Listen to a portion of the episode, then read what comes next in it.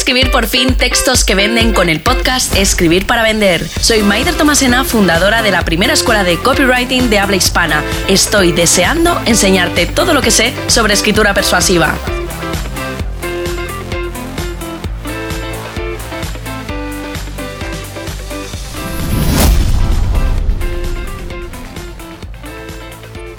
Hoy quiero que hablemos tú y yo de un asunto importante, porque soy consciente de que ahí fuera hay mucho ruido, hay mucha confusión en torno a esta cuestión. Y me refiero a dejar claro lo que es un copywriter y desde luego lo que no es.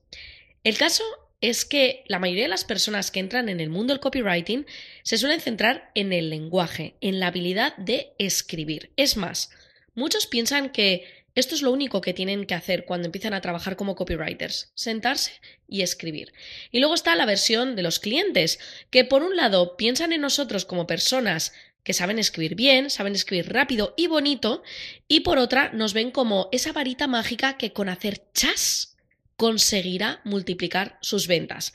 Claro que también están quienes ni siquiera han oído hablar nunca de nosotros y al oír la palabra copywriter se imaginan a un vigilante de los derechos de autor. Seguro que habrás oído hablar también de esto. Resumiendo, a día de hoy sigue sin estar claro qué es un copywriter y qué no es en absoluto. Así que empecemos por hacer una definición. Digamos que un copy es un profesional que tiene la habilidad de transmitir con palabras lo buena que es una marca, sus productos y servicios, hasta el punto de provocar una decisión de compra. ¿Y cómo llega a conseguirlo? No es que seamos unos magos de la palabra ni nada por el estilo, es una mezcla de aptitud y actitud. Por un lado, domina las reglas de la persuasión humana, las aplica cuando escribe los textos de una página web, una carta de ventas, un anuncio, un correo electrónico o vamos, lo que te envíen, y por otro, es una persona curiosa, humilde y empática. Y esta parte es imprescindible. Considero realmente difícil que una persona llegue a ser un buen copywriter, un copy, de hecho, de, primer nivel, como le solemos llamar. Nosotros siempre, cuando, cuando trabajamos en el equipo, siempre decimos un copy de primera línea, de primer nivel. Es muy difícil que si no tiene estas tres cualidades, por mucha formación que acumule, de verdad se convierta en un gran copy. Un gran copy es el que, por un lado, sabe ponerse en la piel de sus clientes para transmitir con palabras su personalidad única y la genialidad de su negocio. Es una persona también ágil a la hora de escribir textos claros, directos y convincentes dirigidos a generar una acción concreta. Bien puede ser la venta, la fidelización, lo que sea. Es una persona que tiene una capacidad de escucha enorme y un profundo sentido analítico para tomar decisiones a partir de las estadísticas de un blog, de una campaña de ventas, de una promoción. Es una persona que está informada y además le gusta estar informada. Es así como consigue ir más allá, da un paso más, porque entiende y trata de vivir en su propia piel experiencias ajenas. Y es una persona también que tiene muy desarrollada la capacidad de relacionar ideas, incluso las que en principio parecen dispares. Y eso es lo que le va a permitir ser creativo, le va a permitir evitar tópicos y sorprender al lector. Pero sobre todo, y quiero que te quedes con esto, un copy no es un redactor al uso, ni periodista, ni redactor, ni generador de contenidos. La principal diferencia es que los copies escribimos para provocar una acción determinada y eso lo hacemos siempre. Y la mayoría de las veces es una acción de compra, algo cuantificable. Escribimos con un solo objetivo en mente, que el lector después de leer nuestro texto haga exactamente lo que nosotros queremos, que puede ser que compre un producto o servicio, pero también puede ser unirse a nuestra comunidad, que participe en un evento, que rellene un formulario, lo que sea. Y no lo conseguimos porque tengamos una pluma de oro, todo lo contrario, lo logramos porque a lo que menos tiempo dedicamos es a escribir te lo prometo. Pasamos la mayoría del tiempo investigando a nuestro cliente, investigando también el producto o servicio que tenemos que vender, investigando al cliente de nuestro cliente y también a su competencia. Invertimos el tiempo que sea necesario en descubrir la singularidad de lo que tenemos entre manos y los resortes que harán saltar el deseo de un potencial cliente. Cada palabra tiene una motivación y un razonamiento en el que se apoya. No es literatura, sino una mezcla de información, empatía y conocimiento de las reglas de persuasión.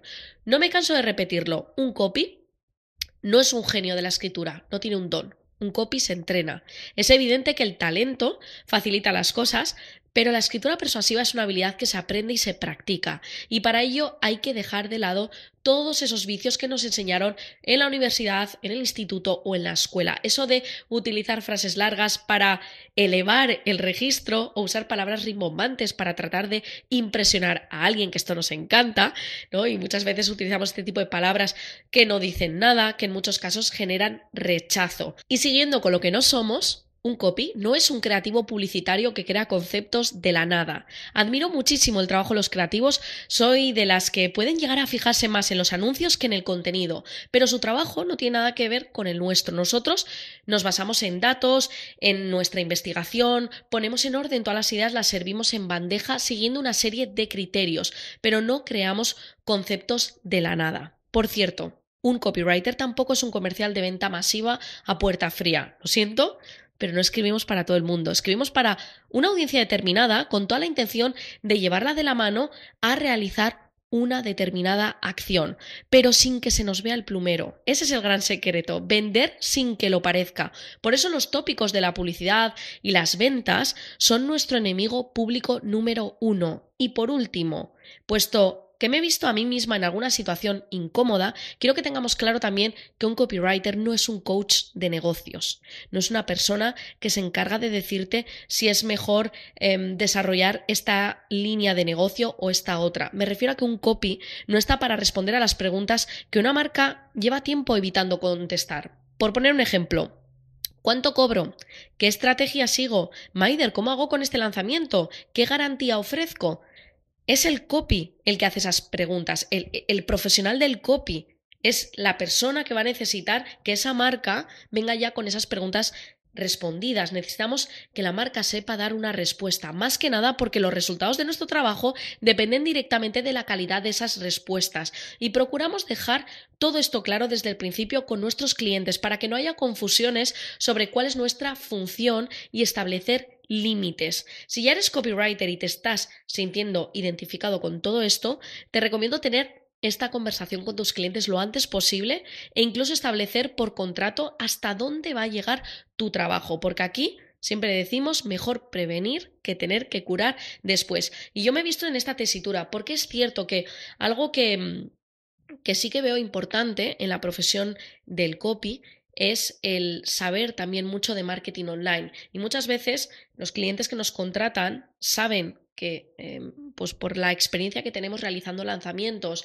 o por la experiencia que tenemos trabajando con X clientes, trabajando campañas de email marketing, hay ciertas decisiones de negocio que al final nos preguntan, nos dicen, ¿y tú qué harías? Pero siempre hay que tener claro que esta no es tu responsabilidad. Tú puedes dar consejos, tú puedes decirle a un cliente, mira, pues en este lanzamiento yo creo que em, igual es mejor que eh, el lanzamiento eh, a tráfico frío lo hagamos de esta manera, a tráfico templado de esta otra, o que el anuncio quizás no hable tanto del dolor, vamos a trabajar esto porque fíjate, yo en otros lanzamientos me ha ocurrido esto, lo otro. Eso está bien, pero cuando a mí me llega un cliente y me dice, es que no sabemos muy bien quién es nuestro cliente ideal y la verdad que pensaba que tú lo ibas a encontrar.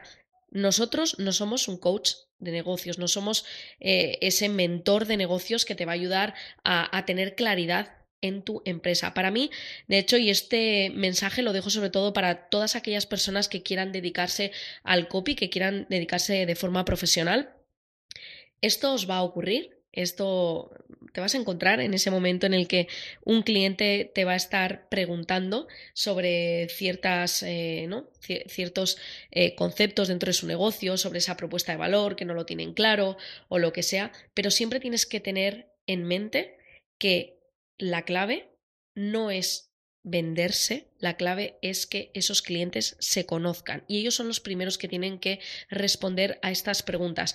Por eso es importantísimo que cuando trabajamos o antes de empezar a trabajar con un cliente, incluso cuando tenemos esa primera reunión para trabajar con ellos o al menos para proponer, bueno, pues este es mi servicio, de esta manera te puedo ayudar y que ese cliente también te cuente qué problemas tiene, qué objetivos tiene, que ahí cuando le expliques cómo es tu proceso de trabajo, hables de este tema tan importante.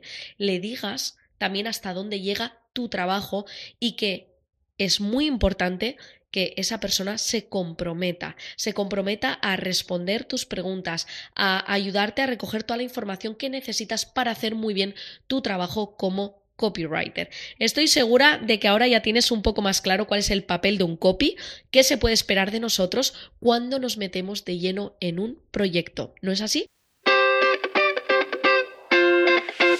Y hasta aquí el episodio de hoy del podcast Escribir para Vender. Si te ha gustado, gracias por compartirlo. Te espero en el próximo con más palabras, más persuasión y más copywriting.